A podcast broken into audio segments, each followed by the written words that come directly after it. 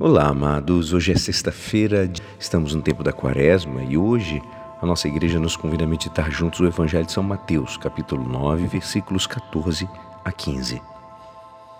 Naquele tempo, os discípulos de João aproximaram-se de Jesus e perguntaram: Por que razão nós e os fariseus praticamos jejuns, mas os teus discípulos não? Disse-lhe Jesus: Por acaso os amigos do noivo podem estar de luto enquanto o noivo está com eles? Dias virão em que o noivo será tirado do meio deles. Então, sim, eles jejuarão. Esta é a palavra da salvação. Amados, hoje, nessa quaresma, nesse começo de quaresma, lembrando-nos do, das 40 dias de jejum que o Senhor viveu no deserto antes de dar início à sua missão pública igual que Moisés antes de receber as tábuas da lei, ou igual que Elias antes de encontrar o Senhor no Monte Horebe.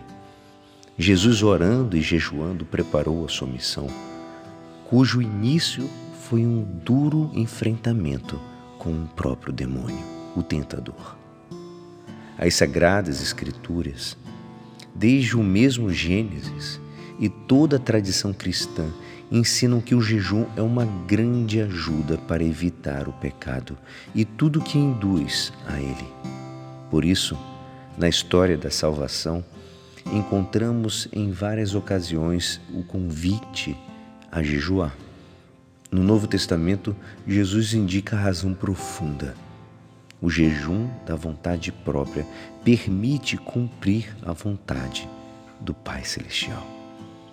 Se Adão desobedeceu à ordem do Senhor de não comer da árvore da ciência do bem e do mal, com um jejum, eu desejo submeter-me humildemente a Deus, confiando na Sua bondade e na Sua misericórdia.